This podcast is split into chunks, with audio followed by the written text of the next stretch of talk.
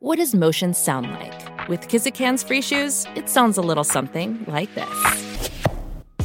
Experience the magic of motion. Get a free pair of socks with your first order at kizik.com/socks. Olá, internet! O Halloween chegou e esse ano um dos maiores clássicos do Dia das Bruxas ganhou uma continuação. Chamou meu anjo! Eu tô falando de Abra Cadabra, um filme lançado em 1993 que conta a história das irmãs Sanderson, Winnie, Sarah e Mary, três bruxas que estavam mortas, mas são ressuscitadas por Max quando ele acende a vela da chama negra. Já na continuação, lançada em 2022, as bruxas são ressuscitadas novamente pelas novas protagonistas Becca e Izzy. Bom, Abra Cadabra se tornou um clássico de Halloween e o lançamento da continuação 29 anos depois só mostra que o filme é icônico e tem fãs até hoje. Então cata seu potinho de doces ou travessuras e bora de 20 fatos sobre Abra Cadabra. Por mais que hoje Abra Cadabra seja um clássico, o filme não foi sucesso logo de cara. Na verdade, o filme foi bastante criticado e gerou um leve prejuízo para Disney. Abra Cadabra chegou ao cinema em julho de 93, quando muitos de vocês ainda nem eram nascidos e não agradou assim muito a crítica especializada. O New York Times, por exemplo, chamou o filme de uma bagunça profana e o Associated Press Press disse que a única maldição era o próprio filme. Ou seja, gente,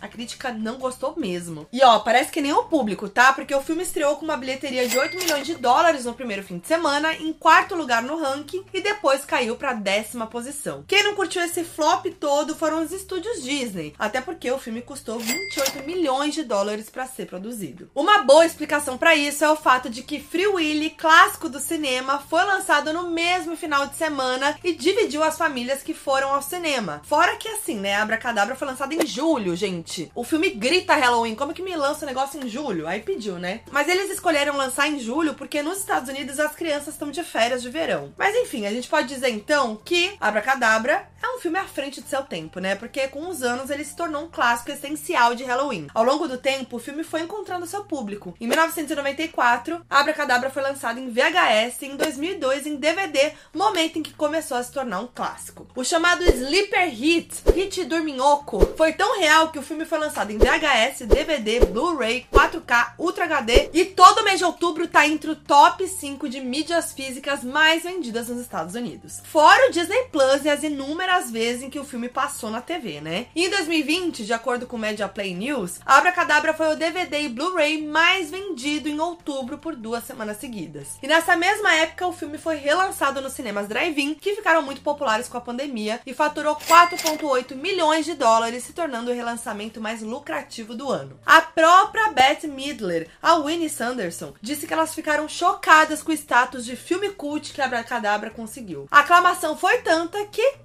veio aí a sequência em 2022, né? Gente, de onde veio a ideia para esse roteiro? Muito que bem. Acredite se quiser, mas veio de uma historinha que o produtor e escritor do filme, David Kirchner, contava às suas filhas quando elas eram crianças. O David criou essa história que basicamente é a mesma do filme, inspirada no seu amor pelo Halloween e em alguns fatos da sua própria vida. Por exemplo, ele conhece bruxos, mentira. A ideia do gatinho Binks, que era um menino, mas foi transformado num gato preto imortal pelas bruxas, veio porque quando era criança, o David tinha um gato preto chamado Inks. Segundo David, em entrevista ao Yahoo, o Halloween sempre foi uma data importante na sua casa, desde quando as suas filhas eram pequenas. Ó, oh, e o David ama tanto o Halloween que ele foi produtor também do filme Chuck, o boneco assassino de 1988 e de outros filmes da franquia. Bom, aí com a ideia de abracadabra em mãos, lá vai David, pezinho esfolado, tentar vender o seu peixe na Disney. Olha, ele se empenhou para conseguir a oportunidade, tá? Porque em 1984, David teve uma reunião com os executivos da Disney para apresentar a ideia. E simplesmente ele decorou a sala de reunião com vários elementos de Halloween. Ele colocou vassouras de bruxas suspensas no teto, espalhou várias imagens de gato preto desenhados pelas crianças do seu bairro e colocou arranjos com doces de Halloween na mesa. Eu já contratava só aí, só pela criatividade. Bom, quando os executivos chegaram, David disse que o Halloween era uma data que estava se tornando cada vez mais popular e rentável e que ele tinha uma ideia para um filme sobre o tema para toda a família poder assistir junto e celebrar. Ele contou em entrevista que logo depois da reunião, quando estava indo buscar o seu carro para ir embora, um dos executivos foi atrás atrás dele e disse: Não apresente a ideia para mais ninguém, nós vamos fazer. Aí, depois disso, o roteiro ficou por uns seis anos em desenvolvimento e o filme, na verdade, se chamaria Halloween House ou Casa do Halloween, mas foi modificado para Hocus Pocus, que é tipo abracadabra em inglês. Só no começo dos anos 90, a Disney ficou feliz com o roteiro e começou a produzir o filme. Ufa, os caras são exigentes, hein? E o filme tem um elenco e equipe de peso. Para começar, Beth Midler, Sarah Jessica Parker e Kate Najimy formaram o trio de bruxas que são as irmãs Sanderson. A direção ficou por conta de Kenny Ortega, que também coreografou o filme. E ele também foi responsável por coreografar o clássico Dirty Dancing de 87 e mais tarde, a partir de 2006, dirigiu e coreografou a franquia High School Musical. E uma pessoa que poderia estar no filme, mas pulou fora, foi Leonardo DiCaprio. Sim, antes mesmo de protagonizar um dos filmes mais icônicos de todos os tempos, que é Titanic, Léo foi convidado para dar vida a Max, o menino que liberta as irmãs Sanderson. Léo, que tinha 18 anos na época, não aceitou o papel porque queria focar em outro projeto, o filme Gilbert Grape, Aprendiz de Sonhador de 1994. A questão é, quando ofereceram o papel em Abracadabra para Léo, ele nem tinha feito a audição para o papel no filme Aprendiz de Sonhador, mas ele queria muito conseguir. E aí sim ele conseguiu o papel em entrevista Variety em 2014. Léo disse que nem sabe de onde tirou coragem para dar esse tiro no escuro, mas que bom que deu certo. E com certeza você já ouviu falar de Sandman, uma série super bombada que estreou na Netflix esse ano e foi baseada em histórias em quadrinhos de 1988. Só que Sandman também é o nome dado a uma entidade mitológica que coloca as crianças para dormir. No Brasil, a gente conhece como João Pestana. Esse mito também inspirou os quadrinhos que inspiraram a série da Netflix. Mas o mito de Sandman também tem uma ligação com quem? As irmãs Sanderson. Sim, o Sand de Sanderson vem de Sandman. Em uma entrevista ao podcast The Art of Kindness esse ano, David Kirchner revelou que se inspirou no Sandman para criar o sobrenome Sanderson. Ele disse que quando era pequeno, a ideia do Sandman vindo até ele era aterrorizante, por isso ele se inspirou no personagem para nomear as bruxas. E o David disse que em quase 30 anos ninguém tinha pego essa referência do nome, mas agora tá revelado. E uma das características mais marcantes das irmãs Sanderson é a estética. Os looks delas até hoje são fantasia de Halloween, mesmo quase 30 anos depois, né? E é claro que tem várias curiosidades envolvendo as roupas. Para começar, cada look foi inspirado na personalidade de cada personagem e até das atrizes. Segundo Mary Vaught,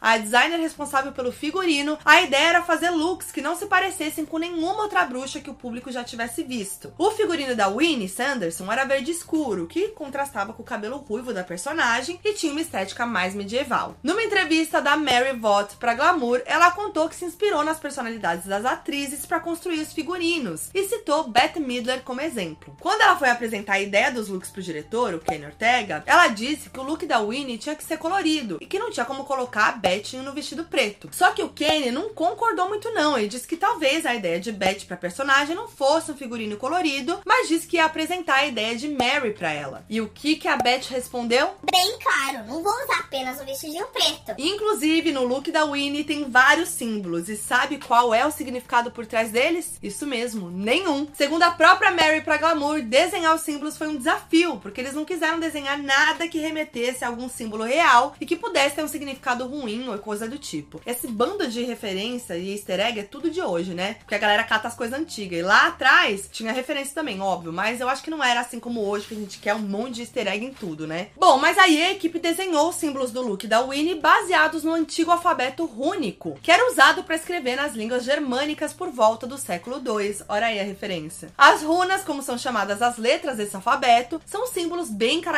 inclusive aparecem bastante no universo de Harry Potter. Já o look da Sarah Sanderson foi muito inspirado por princesas, tipo uma princesa bruxa, né? Já que Sarah, nas palavras da Mary, fazia o papel da rainha da beleza. Eu amo que Sarah é o mesmo nome da Sarah Jessica Parker que interpretou a Sarah no papel. E uma princesa específica que Mary se inspirou para construir o look da Sarah foi a Aurora, de A Bela Adormecida. E até dá para perceber uma semelhança aí, né? Vocês não acham? Já o look da Mary Sanderson foi inspirado em uma padeira, porque a Mary era irmã que tá sempre ocupada, fazendo poções, e parecia uma bruxa cozinheira. Eu amei. Agora o auge. Com a confecção dos looks do elenco principal do filme, principalmente das irmãs Sanderson, o Zombie Billy e a Dani, irmã do Max, a verba pro figurino acabou. Mas a Mary Vaught precisava fazer a produção dos looks dos figurantes na cena da festa de Halloween. Aquela festa que as irmãs cantam I Put a Spell on You, que é icônica, né?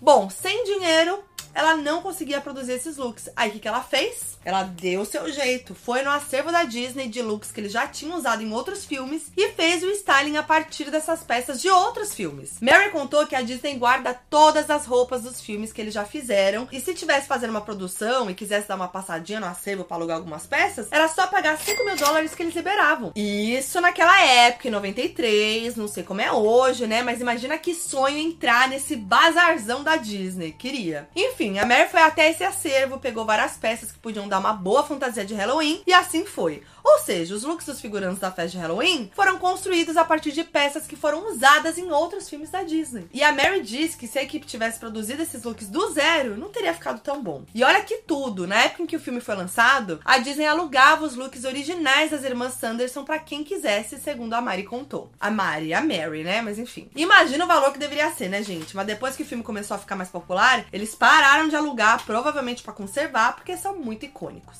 E eu não sei se vocês perceberam, mas os looks looks das irmãs Sanderson deram uma mudada no segundo filme. Na sequência, o responsável pelos designs dos looks foi Sal Pérez e ele teve que dar uma cara nova para os looks a pedido da diretora, a Anne Fletcher, que queria algo com mais significado. Então, os símbolos da roupa de Winnie foram redesenhados com referências diretas à Wicca. Assim, bem resumidamente aqui, tá? Wicca é uma religião pagã que se dedica ao conhecimento da espiritualidade a partir da natureza e da psique humana. Bom, o look da Mary também trouxe referências referências Wiccas, naqueles anéis que ficam no corpete ali. E no look original eram só anéis, né? Mas a versão de 2022 traz as palavras água, fogo, ar e terra no alfabeto dos magos, uma língua Wicca. O look da Sarah também ganhou um design mais elaborado, com mangas que imitam teias de aranha e bordados no corpete. Tá vendo, gente? Tô falando as coisas atuais, a galera quer mais referência, quer mais bafo, quer mais coisa. Justo, né? Falando no segundo filme, as drag queens de RuPaul's Drag Race, Ginger Minge, Cornbread GT e Cam Mora Hall fizeram uma participação especial. No caso, elas aparecem como as versões drag das irmãs Sanderson, com looks especialmente feitos para ficarem no estilo drag. Sal Pérez, o designer dos looks, contou em entrevista ao Dread Central que a equipe desenhou várias versões dos figurinos das irmãs para o segundo filme, mas que não foram usadas. E aí, quando o Sal estava desenhando a versão drag dos figurinos, ele usou todos os elementos que disseram que eram muito exagerados para os originais. As três drags que participaram ficaram super felizes com a oportunidade, falaram sobre nas redes sociais e tudo mais, mas a Ginger viveu uma história especial com a Beth Midler. No caso, a Ginger fazia a versão drag da Winnie, personagem da Beth. Aí, quando elas foram filmar uma cena, a Beth olhou nos monitores do vídeo e disse que tinham que mudar a luz e a posição de câmera porque não estava favorecendo a Ginger. Depois que a equipe fez as mudanças que a Beth pediu, realmente o take ficou bem melhor, valorizou muito mais a Ginger e as outras drags. Isso porque a make drag é muito trabalhada e dependendo da luz pode parecer melhor ou pior. É isso, né? Beth, que tem anos e anos de carreira no teatro, televisão e cinema, manja dos Paranauê, né, amores? Ela até falou pra Ginger, tipo assim. Ó, dessa vez eu tive esse cuidado, mas você tem que abrir o olho, aprender a ter esse olhar sozinha. Gente, imagina recebendo um conselho de Beth Midler. Chique. Bom, falando em make, tem uma curiosidade que eu fiquei assim, muito chocada em saber e vocês vão amar. Tem uma cena do primeiro filme em que o zombie Billy ele tira as amarras da sua boca e moscas saem voando de dentro. Oh, come along now! Aquelas moscas, gente, eram reais. Lembrando que a gente tá falando de 1993, uma era pré-CGI, em que os efeitos eram feitos de forma mais real e sem ajuda de computação gráfica. O maquiador e designer de efeitos especiais Tony Gardner disse ao portal Bloody Disgusting que eles produziram um anel de boca que era tipo um bolsinho feito de látex que ficava preso dentro da boca do Doug Jones, o ator que viveu o Billy. Aí tinha um pequeno buraco no fundo desse bolsinho que permitia que Doug desse uma tossida para jogar as moscas vivas para fora da boca, mas não tinha perigo ali das moscas entrarem na garganta não, tá? Justamente por causa desse bolsinho de látex. Então, um especialista em animais colocava as moscas nesse bolsinho de látex, uma por uma ali com uma pinça e pronto, gente. As moscas ficavam ali, ó, de boinha, tranquilinhas no bolsinho dentro da boca do Doug. Bom, aí demorou algumas tomadas aí para conseguir o take perfeito das moscas moscas, mas deu certo, gente. Que loucura. E aí é isso, né? Hoje em dia, com efeitos especiais, computação gráfica, é possível fazer isso sem as moscas reais, né? Agora, imagina como eles faziam as bruxas voarem. Primeiro, que cada uma tinha uma vassoura que se conectava com a sua personalidade, né? A Winnie tinha uma vassoura normal, por ser forte e determinada. A Sarah usava um mop já que ela era mais cativante, despreocupada, e a Mary, um aspirador de pó, porque ela era mais cautelosa e desajeitada. No caso, as três atrizes eram realmente içadas em cabos no set para fazer as cenas de voo. Elas usavam todo um aparato especial que tinha que se disfarçar com o figurino delas. Inclusive, as roupas foram desenhadas já pensando nas cenas aéreas. Aí os cabos, eles eram usados nas cenas com um ângulo mais aberto assim, né? Mas nas cenas de voo que tinham um ângulo fechado, eles usavam uma plataforma. Agora, o mais legal é que nos ângulos bem mais abertos, que mostrava as bruxas voando de longe, a produção usava fantoches para gravar, o auge, porque os movimentos dos fantoches voando ali ficavam mais reais em cenas de ângulo muito aberto, com mais dramaticidade, movimento, né? Dá para ver mesmo nas cenas de bastidores que eles usavam uns equipamentos gigantes para fazer a mágica acontecer. Eu amo essas histórias, gente. Olha o que, que eles tinham que fazer pro filme ficar daquela maneira. E se a gente vê o filme pensando que ele é dos anos 90, realmente ele parece super tecnológico, ele parece muito à frente do seu tempo para aquela época. Quem amava as cenas de voo era a Sarah Jessica Parker, que era a Sarah Sanderson. Ela contou em entrevista que quando a cena acabava, ela continuava içada. Tipo, eles paravam de gravar para almoçar, checar a câmera, alguma coisa assim, e ela continuava lá, bem plena. E pior que isso, ela deixava uma edição do The New York Times escondida atrás do corset dela, e quando a gravação parava, ela tava lá içada, pegava o jornal e ficava lá, lendo de boa. Gente, imagina essa cena. Sarah Jessica Parker, fina, lá nas alturas, lendo um jornalzinho bem plena. Óbvio que no segundo filme, 29 anos depois, as coisas já estavam bem mais avançadas, né? Até as vassouras das bruxas evoluíram. A Winnie continua com uma vassoura tradicional, já Sarah opta por um mop mais moderninho. E a Mary usa dois aspiradores robô para voar. É muito legal ver esses detalhes de evolução dentro do filme, né? E para fazer os efeitos especiais, também foram usados cabos que içaram as atrizes no ar, mas dessa vez tudo era feito com mais tecnologia. Outro método usado foi um caminhão todo azul em que as atrizes sentavam em cima e atuavam como se estivessem voando. Aí depois, na pós-produção, esse caminhão era retirado e substituído por vassouras. A equipe ainda usou muitos de efeitos práticos no filme, além dos efeitos especiais, né? Porque deixa tudo ainda mais mágico e mais real. E olha, um dos personagens mais queridos do filme é o Binks, o gato preto que era humano, mas foi transformado pelas bruxas. Para fazer as cenas, a produção usou nove gatos gatos pretos diferentes. Isso porque, para trabalhar com gatos em cena,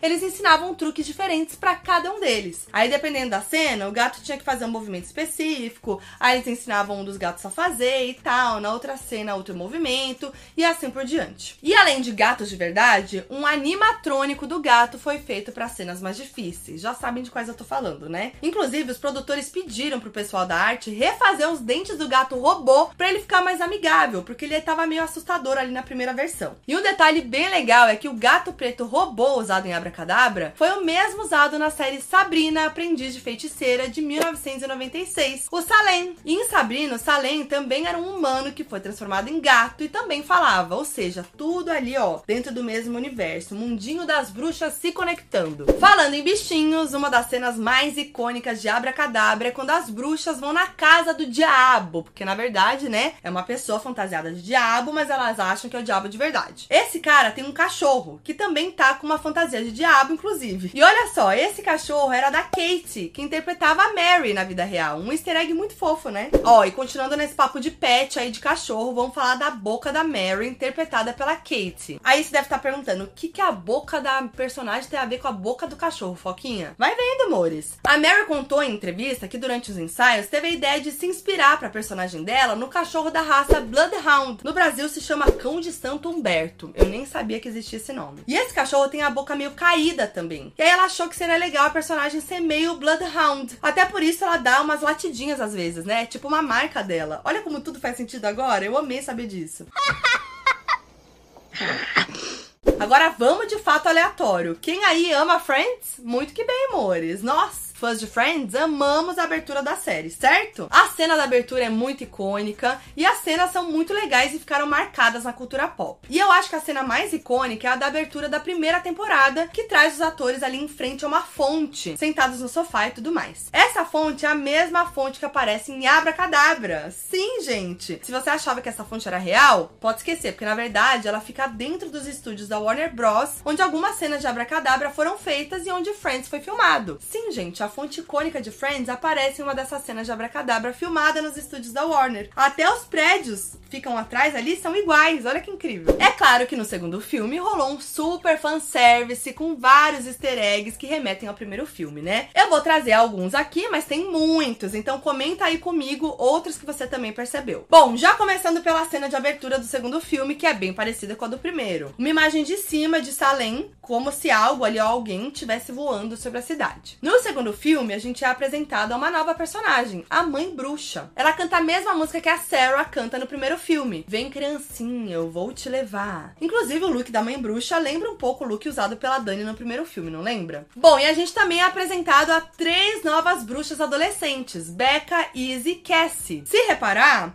as roupas que elas usam seguem o mesmo padrão de cores das irmãs Sanderson. Tem também um momento em que aparece um outdoor que a gente consegue ver ao fundo ali a imagem da casa que a família de Max e Dani morava no primeiro filme. E no segundo filme tem outro gato preto que pertence ao personagem Gilbert. As irmãs Sanderson até se perguntam se aquele gato era o Binks, né? Inclusive, o Gilbert é um personagem chave para esse novo filme, porque ele é obcecado pelas irmãs Sanderson e incentiva a Becca a acender a vela para trazê-las de volta. No segundo filme, o Gilbert revela que estava no cemitério assistindo tudo quando as irmãs Sanderson foram derrotadas, no final do primeiro filme, no caso, né? E aí rola até um flashback desse momento, do Gilbert criancinha assistindo a cena final do primeiro filme acontecendo. Dá até pra ver as silhuetas ali dos personagens de Max, Danny, Alison e Billy, que são os que derrotaram as bruxas no primeiro filme. Muito legal, né? Inclusive, eu comentei aqui da cena do homem vestido de diabo no primeiro filme. Muito que bem. No segundo, dá pra ver um casal fazendo referência às roupas do diabo e da sua esposa, que aparecem no primeiro filme. E ainda tem outra referência dessa cena. No momento do segundo filme, a gente consegue ver duas pessoas assistindo a essa exata cena na TV, a cena original do primeiro filme. Muito legal, né? E é uma homenagem linda, porque os dois atores que fizeram o casal na cena do diabo, os irmãos Gary e Penny Marshall, já faleceram. Também tem outra referência a looks do primeiro filme. Na cena da festa de Halloween do primeiro Abracadabra, a gente vê uma mulher fantasiada de Madonna, com aquele sutiã de cone e tudo mais. No segundo, a gente vê a mesma fantasia. E bom, a gente também sabe mais sobre a história do zombie Billy no segundo filme e até dá pra ver como ele era quando humano. Gente, agora um detalhe muito legal sobre a Mary, que é uma das irmãs, né? Ela sempre tá com a boca meio caída pra um lado e tudo mais, é uma característica, né, nos dois filmes. No primeiro, tá caída pro lado direito e no segundo, pro lado esquerdo. Isso tem um motivo, porque a Kate, a atriz que interpreta a Mary, ela não conseguia mais manter a boca caída pro lado direito. Aí que ela fez? Jogou pro lado esquerdo. Arrasou, gente, melhor saída. E olha só, numa cena pós-créditos dá pra ver que ainda existe mais uma vela da chama negra usada para ressuscitar as bruxas. Ou seja, será que vem mais abracadabra por aí? Parece que sim. No podcast The Art of Kindness, o criador David Kirchner revelou que existe uma ideia para uma série spin-off baseada no universo de Abracadabra. A possível série exploraria as forças sobrenaturais de Salem num estilo semelhante à estrutura da série Buffy a Caça Vampiros. Ele disse que a longa história de Salem e a mitologia em torno da feitiçaria e do sobrenatural seria uma inspiração perfeita. Gente, eu ia amar uma série vibes Buffy que eu adorava, inspirada em Abracadabra, gente. Ai, ia ser tudo. Já a diretora de Abracadabra 2, a Anne Fletcher, disse em uma entrevista que só depende da Disney querer fazer mais sequências de filmes sobre as irmãs Sanderson, porque ela tá super dentro. Mas ela disse que a Disney nem chegou a mencionar um terceiro filme. Vamos ver, né? Às vezes esse filme aí repercutindo e tal, eles se empolgam e fazem aí sequências. Bom, demorou 29 anos aí para fazer uma sequência, né? A gente tem tempo, acho que dá para esperar mais um pouquinho. Me conta o que vocês acharam desses 20 fatos e se você curte Abracadabra, sério, é um dos meus filmes favoritos. Eu amava quando era adolescente e é o filme que me dá aquela nostalgia boa, sabe? Então eu amei que teve sequência, eu amei fazer esses 20 fatos. E se você curtiu, deixa o seu like, deixa o seu comentário, me conta mais easter eggs que você achou aí, compartilha pra geral. E se você ainda não se inscreve no canal, se inscreve aí agora para conteúdo pop toda semana. Lembrando também que esse conteúdo tá disponível no meu podcast Foquinha FBI, que tá em todas as plataformas de áudio. Então é isso, vejo vocês no próximo vídeo. É nóis!